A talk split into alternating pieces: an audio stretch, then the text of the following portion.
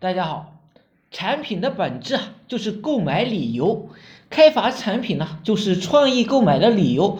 根据客户的需求，也就是客户的购买理由啊，要去开发产品，做广告、做传播，本质呢也是传，是让消费者们啊帮我们去宣传，是设计一句呢让消费者愿意去传给亲朋好友的话，包装。不是将产品表达出去，而是呃下达一个购买的指令。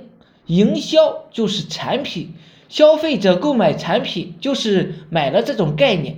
产品除了本身，还给予了一种消费者的一种体验感，这就是营销。营销给物品附加概念，满足人们的精神需求。LV 不仅仅卖的是布包，还卖了一个高端奢侈品的概念。脑白金呢？不仅仅卖的是糖水，还满足了客户的送礼需求。接下来再给大家讲几个小技巧。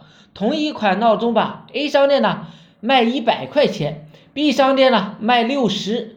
很多人呢会选择去花十分钟的时间，从 A 商店呢到 B 商店去购买闹钟，来节省这个四十块钱。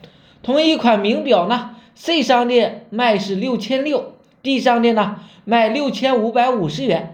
同样的十分钟的路程啊，可能呢是节约五十块钱，但是呢，很多人会仍然在这个 C 商店购买名表，这是为什么呢？知道了，大家是否想过这样的问题？具体呢怎么做？你可以加我微信二八零三八二三四九，谢谢大家。